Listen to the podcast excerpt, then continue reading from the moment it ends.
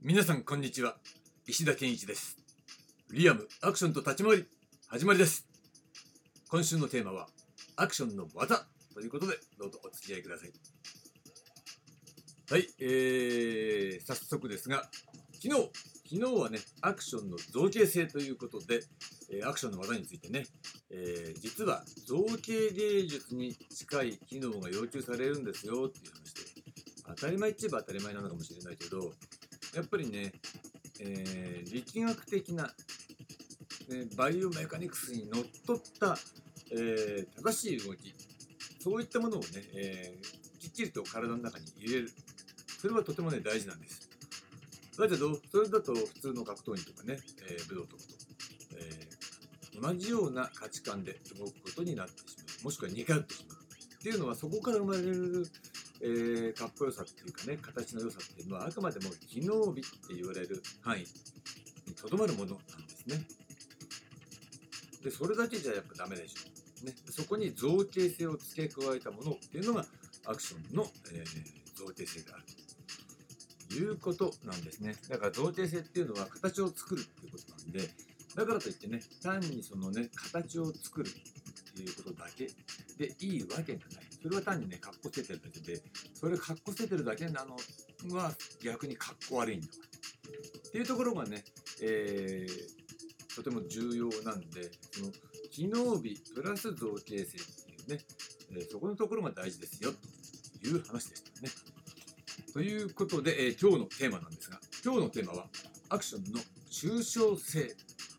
ということで、えーアクションの技はね、抽象化されたものであるという話です。えーなんで抽象化されたものなのかっていうと、えーそれはね、動作による表現っていうものを追求すると、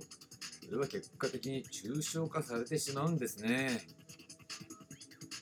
で、なんでかっていうことをね、ちょっと考えてみたいんだけど、えーその理由、その理由っていうのは、やはりね、えー一つの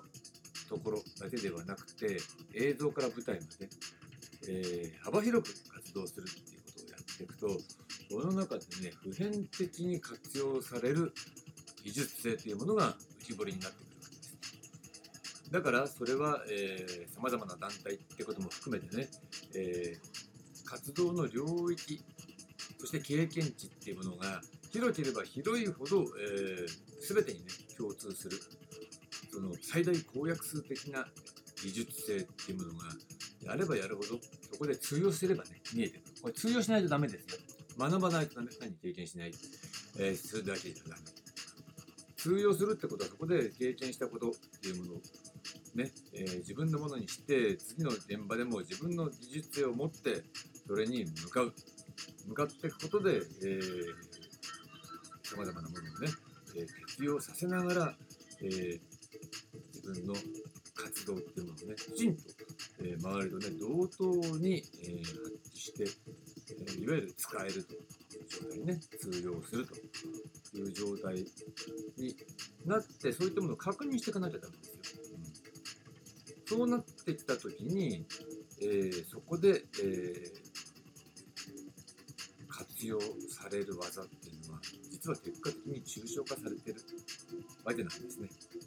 なんでかっていうと、抽象化されてるからこそ、個々の具体的な要求に対して、その、えー動きっていうものを具体的に変形させることができるわけです。具体的な技しかできないと、それしかできないんだからね。だから空手できるとかね、中国武術できるとかね、それは一つのその人の本当だったらね、財産になるはず。他の人ができないことができるんだったら、本当だったら財産になるはずなんだけど、実際はそれしかできないっていうことだと、もう、そうじゃない現場に行って通用しないよね。なんかそうじゃない現場に行くっていうと、なんか空にやってますみたいなイメージあるかもしれないけど、そうじゃなくて、じゃあさ、違う英語の主演だよ。主演でも、ね、全く違う役柄求められたらどうするっていう話なんですよね。中国武術できますいいけど、007の役やりますってなった時にね、007がさ、いいけど、いや、水拳できますって、水拳やる007変だろみたいな感じだよね。うん、そういうのと一緒。うん、そういう極端に考えると、非常に分かりやすいですよね。うん、そんなことやるわけないじゃんって言うかもしれないけど、極端な例だから、まあそうね、えー、バカげた話に、ね、冗談みたいな話に聞こえるわけで、実際はそういうバカげたことが本当にあるんだって、それしかできない人たちっていうのは。ね。そうなんですよ。だからね、えー、先回りしてね、えー、ちょっと経験がない人にもね、ちょっと教えてあげてるということになるわけです。ね、このようにね、具体性っていうのは増せば増すほどさ、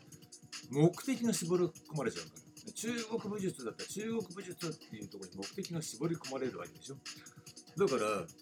結局、具体的な表現からは離れるってことになっちゃう、だって中国武術だって体だってさ、またその中に細かい流派っていうのがあって、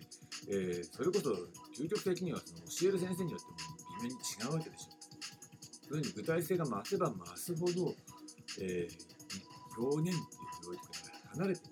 い。ろんなことを、えー、盛り込むのが表現だからね、いろんな表現に対応するっていうことが大事なわけでしょ。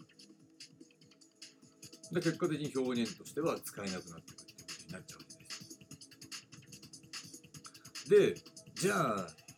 俺は水拳しかできないけど、ね、007だったら007の中で、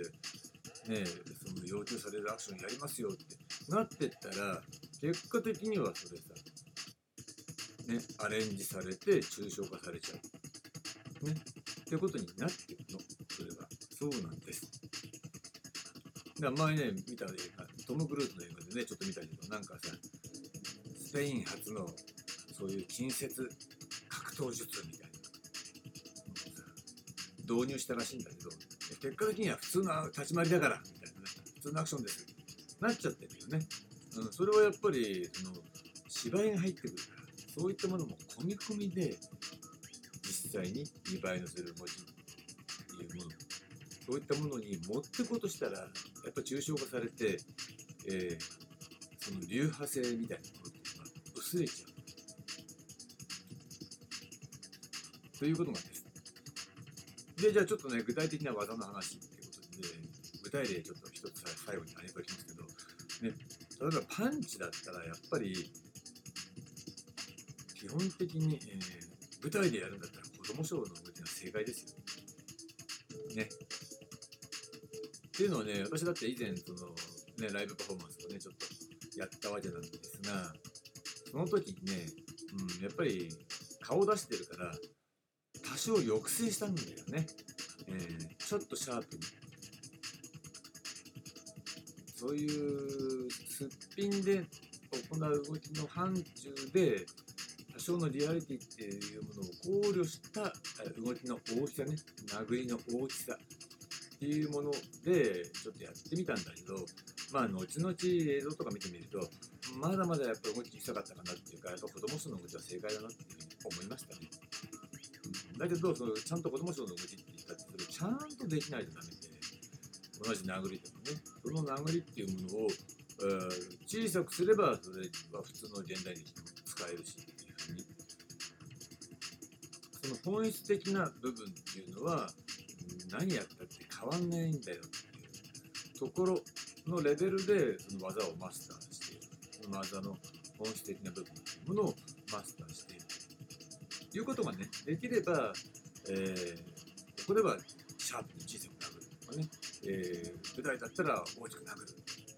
という使い分けができるわけですね。そういうことっていうのがあ単純化して話すと、抽象化された動きになるわけなんですね。はい、ということで、えー、ちょっと長くなりましたが、アクションの抽象性という話はここまでにしたいと思います。明日はね、ちょっと今の話の続きみたいなことをちょっと話そうと思うので、えー、楽しみにしてください。では、ありがとうございました。